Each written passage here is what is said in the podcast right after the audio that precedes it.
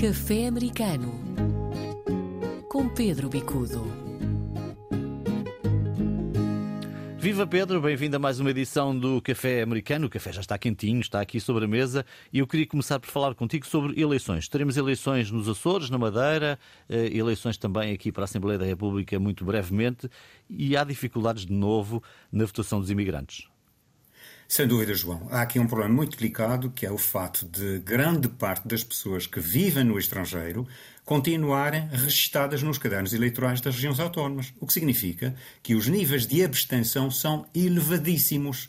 Ora, essa situação poderia ser facilmente resolvida se fosse aplicado à região tanto à Madeira como aos Açores, aquilo que pode ser feito para as pessoas que estão temporariamente no estrangeiro e que podem votar nos países de origem, ou, aliás, desculpa, nos países de, de residência, uh, em termos de um voto temporário. Certo. Portanto, esta questão de haver uma elevadíssima abstenção nas regiões autónomas poderia ser facilmente resolvida se houvesse, de facto, vontade política de o fazer. Agora, há aqui uma questão simples nós, embora saibamos que existem os mecanismos para o fazer, continua a haver falta de vontade política, por um lado, e algum desinteresse tanto da parte das regiões autónomas como inclusivamente daqueles que vivem no estrangeiro. Claro. É, é de recordar que nas últimas eleições eh, legislativas estivemos à espera dos resultados da, da imigração e que são quatro deputados, dois da Europa, dois de fora da Europa, podem ter aqui neste momento, neste cenário que, que se está a desenhar, um impacto muito, muito relevante. Certo, Pedro? Exato, João. Quer dizer, há aqui uma interdependência enorme entre aqueles que, sendo portugueses, vivem no estrangeiro e aqueles que, da mesma maneira, vivem em Portugal e, portanto, essa questão da residência que seja temporária, seja definitiva, é uma questão que, embora a própria lei, eh, portanto, eleitoral preveja, não seja aplicada de uma maneira, eu diria, mais lata, mais no sentido abrangente, para podermos resolver uma questão de base que é o fato de haver grande parte dos cidadãos portugueses a residir no estrangeiro. Certo. Bom, vamos, vamos mudar de assunto. Teremos a oportunidade de falar de eleições mais à frente, em próximas semanas. Uh, Pedro, vamos falar do que é que está a acontecer no Canadá, com uma obrigação de duplicar, digamos assim, grande parte das indicações escritas para o francês no Quebec. João, é verdade. Há aqui uma situação interessante que é o fato do Quebec eh, que se sente de alguma maneira cercado por, eh, enfim, por pessoas que falam inglês, tanto os Estados Unidos como o próprio Canadá, eh, da ascendência britânica, e portanto o inglês é a língua corrente, mas no Quebec há toda uma defesa intransigente da língua francesa. Ora, exatamente neste sentido, há uma legislação provincial para a província do Quebec que vai obrigar, entre agora e junho de 2025, que todos os letreiros, publicidade, indicações de nomes de empresas uh, que não sejam francesas, podem ser portuguesas, americanas, chinesas, todas têm que ter o nome em francês com o dobro do tamanho Bom, imagina um letreiro, uh, vamos imaginar uma loja que seja, por exemplo, o Walmart ou que seja o, o, um, ehm, o Subway, que são uh, lojas que têm uma grande difusão, redes com grande difusão. Eles têm que ter o nome em francês com o dobro do tamanho. Nós estamos a falar em milhões de dólares de sobrecarga para essas empresas. Ora, do ponto de vista do governo canadiano, do governo do Quebec, defendem-se dizendo que nós queremos que haja uma clara supremacia da língua francesa, porque é o único, e é verdade, a única província na América do Norte que tem língua oficial francesa. Já agora recordo que os Estados Unidos não têm língua oficial.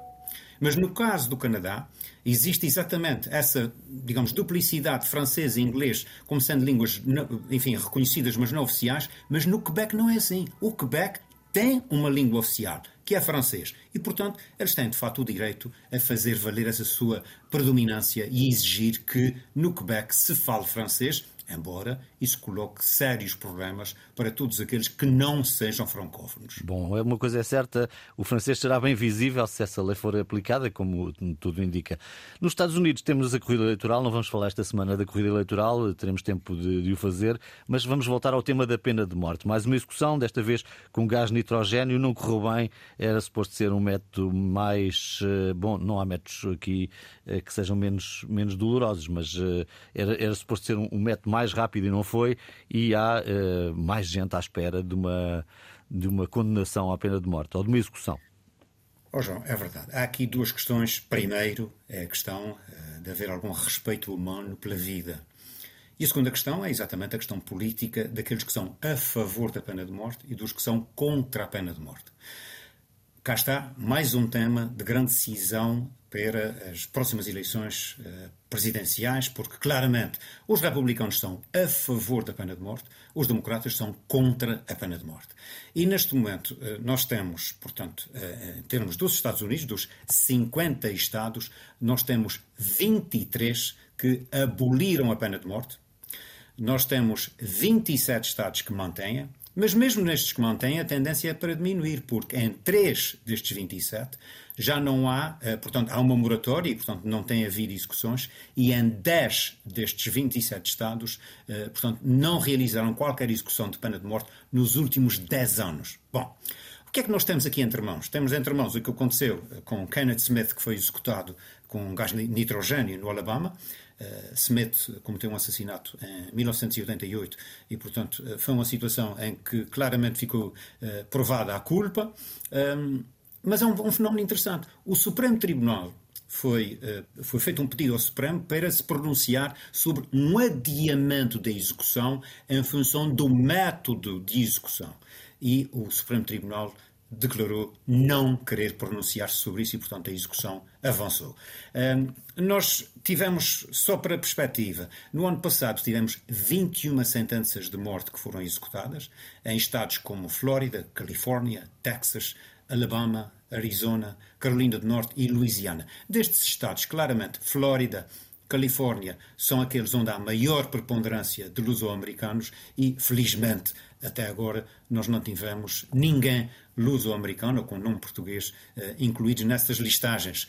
É interessante também o fato de a administração Biden eh, ter declarado que iria eh, propor uma, portanto, uma moratória para evitar que as penas de morte fossem executadas, mas o fato é que até agora não o fez e, portanto, ficou apenas na promessa. Muito bem, é um tema recorrente quando olhamos para, para os Estados Unidos, infelizmente, ainda a pena de morte aplicada em vários países uh, do mundo. Ficamos por aqui, Pedro, esta semana. Voltamos na próxima segunda-feira. Até lá. Café Americano com Pedro Bicudo.